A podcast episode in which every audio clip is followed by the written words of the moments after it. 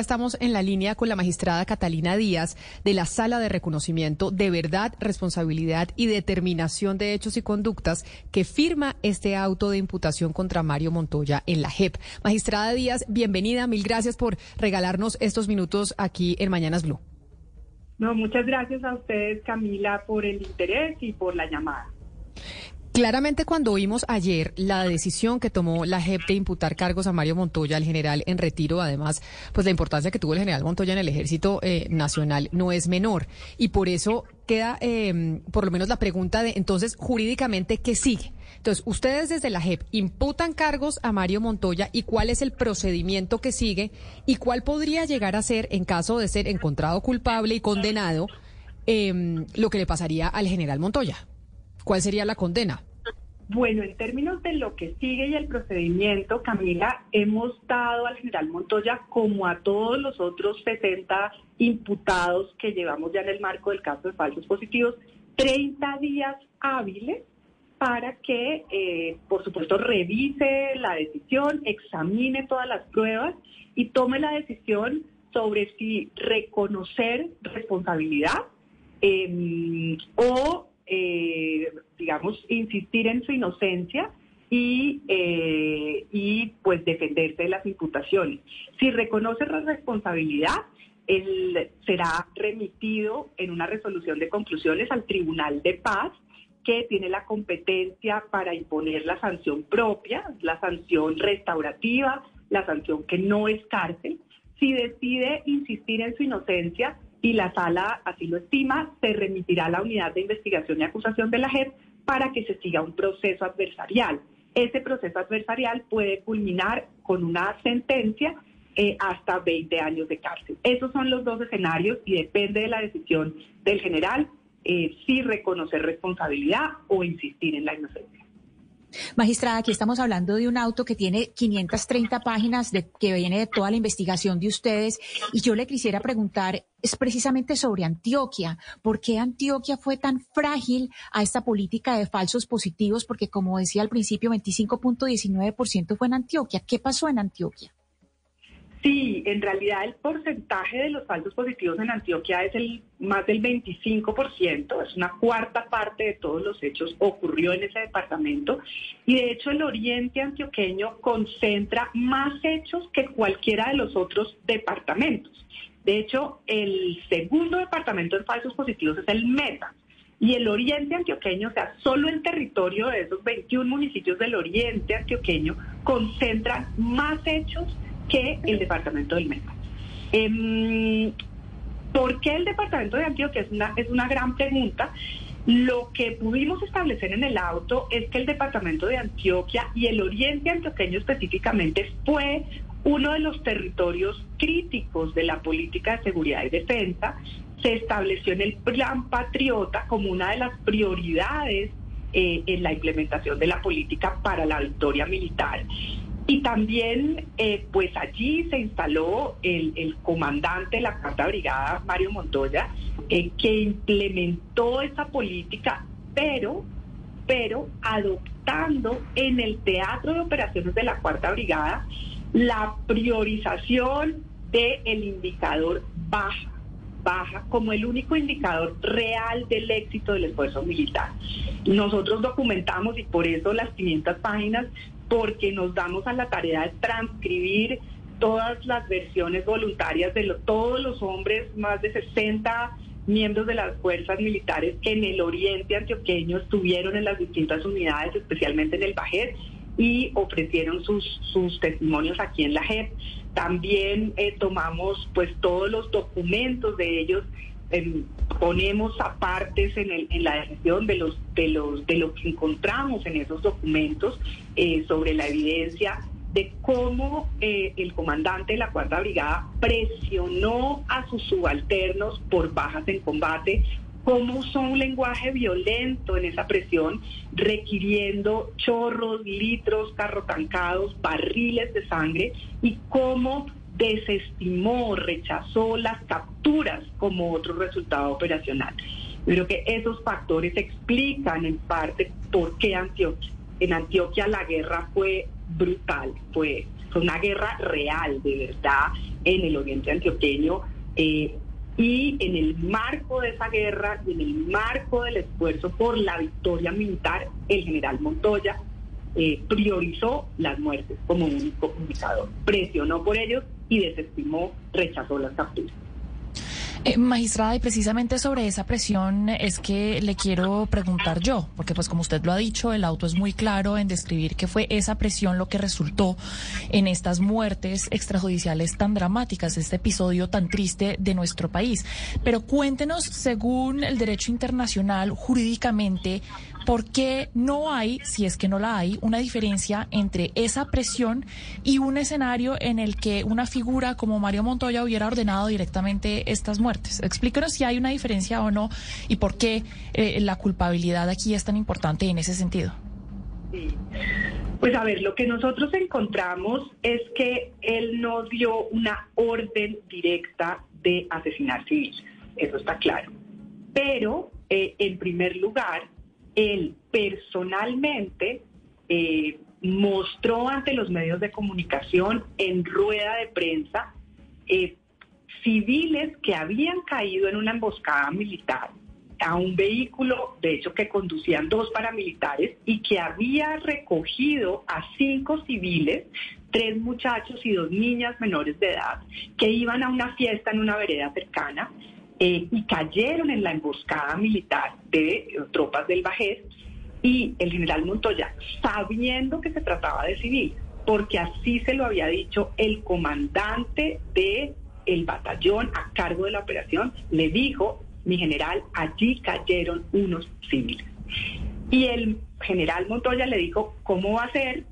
En todo caso, los vamos a presentar como del noveno frente de las FARC. Eso lo tenemos plenamente probado. Y esa presentación en rueda de prensa ante los medios de comunicación, eh, no dándole ese ejemplo a todas las tropas, eh, lo calificamos como una disposición a mentir frente a la presentación de resultados operacionales. Luego tenemos toda la evidencia sobre la presión por muertes en combate toda la evidencia del rechazo de las capturas, toda la evidencia del uso del lenguaje violento y que todo eso se hizo a conciencia. Pero magistrada, magistrada, perdóneme, yo la interrumpo, yo la voy a interrumpir porque lo que usted nos está diciendo es muy grave. Ustedes en la JEP lo que encuentran es, el general Mario Montoya sabía que había unos civiles que cayeron en combate y en una rueda de prensa frente a los medios de comunicación igual decidió presentarlos como guerrilleros. Y eso es precisamente lo que se conoció en Colombia como los falsos positivos. Ese número, es decir, eso es lo que ustedes encuentran, pero además de eso, que me parece además escabroso, que mm, pues que eso haya pasado en Colombia. Además de eso, también es un delito, encuentra la JEP, el lenguaje que se utiliza y cómo se fomenta a las fuerzas militares a quienes estaban bajo su mando a hacer ese tipo de ejecuciones extrajudiciales, a matar civiles para presentarlos como bajas en combate. O sea, no solo la presentación, que digamos, eso es evidente y es clarísimo que es un crimen de lesa humanidad, pero cuando se manda un mensaje, así no sea directo, ¿eso también eh, se consolida como un crimen? Sí, el, el punto, como lo, lo, preguntaba tu compañera Camila, es por qué la JEP lo considera como autor, ¿no? Y aquí nosotros, eh, digamos, encontramos una serie de evidencia que fundamenta la autoría. La primera evidencia clave es que él directamente, como comandante, personalmente, le mintió a los medios de comunicación, al país, a sabiendas de que había unos civiles que cayeron en una emboscada militar, siendo civiles, y él dijo, no importa, los vamos a presentar como guerrilleros del noveno frente de las. ¿no? Eh, eso está clarísimo y está probado, y él incluso en versión voluntaria reconoció esos hechos y tenemos un video, eh, lo presentamos esta mañana en la rueda de prensa, donde él se refiere al, al evento y dice, sí, puede ser que yo lo haya dicho, que eran del noveno frente de la FARC. Em, y luego encontramos toda la evidencia de que él presionó a sus hombres para que mostraran bajas, ¿no? No les dijo en rueda de prensa, vayan y maten al primero que se pare de la esquina, no. Les dijo, mire, a mí me traen bajas Aquí lo que se requiere es bajas. Eh, necesito bajas, no quiero problemas, no quiero capturas, quiero bajas, bajas, bajas y bajas. Y tenemos múltiples testimonios de hombres bajo su mando que nos cuentan que eso ocurrió. Y también Magistrada. encontramos, señora. Sí, magistrada, precisamente sobre esas personas que, que hablaron, pues hubo inclusive uno que decía que parecía una especie de adicción la que tenía Montoya a los medios de comunicación y que por eso daba este tipo de declaraciones, pero yo le quiero preguntar, uno se, uno mira hacia arriba, los testimonios siempre uno los debe mirar hacia arriba. Nosotros sabemos que la JEP no puede tocar expresidentes, no puede tocar, por ejemplo, el expresidente Álvaro Uribe, que era, eh, el, era el jefe de Mario Montoya, pero le quiero preguntar si Álvaro Uribe sí lo podría tocar, por ejemplo, la Corte Penal Internacional ya con toda esta, con toda esta, esta política y que queda tan claro a través de la JEP esto que era una, una política y que era sistemático, a él, podría llegar, eh, la Corte Penal Internacional podría intervenir. Bueno, esa es una buena pregunta. Eh, tal vez ustedes recuerdan, la, la, Fiscalía de la Corte Penal Internacional examinó el caso colombiano por más de 15 años. Estuvimos bajo, eso se llama examen preliminar de la Fiscalía de la Corte. Eh, recientemente, hace un, tal vez un poco más de un año, la Fiscalía de la Corte Penal Internacional cerró ese examen preliminar porque dijo confiamos en la JEP, respaldamos a la JEP. El Estado colombiano a través de la JEP tiene la voluntad, la decisión de investigar estos crímenes, de hacer justicia en estos crímenes y es capaz de hacerlo. Acuérdense que la Corte Penal Internacional es un tribunal, digamos, de, de segundo resorte, ¿no? Cuando los Estados miembros no tienen la voluntad o la capacidad. Pero, eh, pero, pero, entonces es, pero entonces es intocable. Si, si, si, si a la Corte no puede, si la Corte dice la JEP puede, confiamos en la JEP, pero la JEP no puede, es que ustedes no pueden tocar un expresidente. Entonces, Ahora, entonces ahí quedamos en, en qué panorama. Bueno, eh, por supuesto, las otras instituciones de justicia de Colombia pues existen y, tienen competencias, ¿no? Eh, hay que ver cuáles son los procesos para investigar los expresidentes y pues allí está por supuesto la Fiscalía y la Corte Suprema y las instancias parlamentarias, en fin, eh, las instituciones pues que tienen competencias y responsabilidades en ello.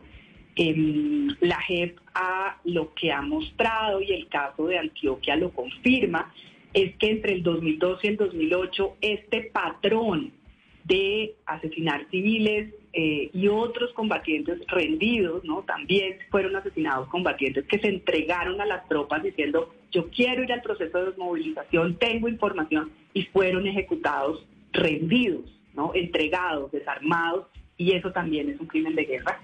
Eh, lo que hemos demostrado y hoy con el caso de Antioquia es que esto fue un patrón recurrente eh, en todo el país. Lo hemos investigado a profundidad en, seis, en los seis territorios más críticos y vamos a seguir investigando porque llegamos a la conclusión de que esto no puede ser coincidencia. Que estos hechos hayan ocurrido en Casanare, en norte de Santander, en Antioquia, en la costa caribe, en el Huila, en el Meta, de la misma manera, con el mismo propósito, eh, con el mismo modus operandi, con la misma manera de ocultar los crímenes, no es coincidencia. Entonces vamos a seguir investigando hacia arriba, estableciendo incluso las responsabilidades de comandantes de división o de los comandantes del ejército y si les cabe alguna responsabilidad a los mandos civiles en lo que tenga que ver con nuestra competencia. Pues magistrada Pero, Catalina Díaz de la JEP, mil gracias por hablar con nosotros, por explicarnos esta decisión de imputación de cargos que le hizo la JEP al general en retiro Mario Montoya el día de ayer en la tarde. Mil gracias por haber estado aquí con nosotros. Feliz tarde. No, a ustedes, muchas gracias.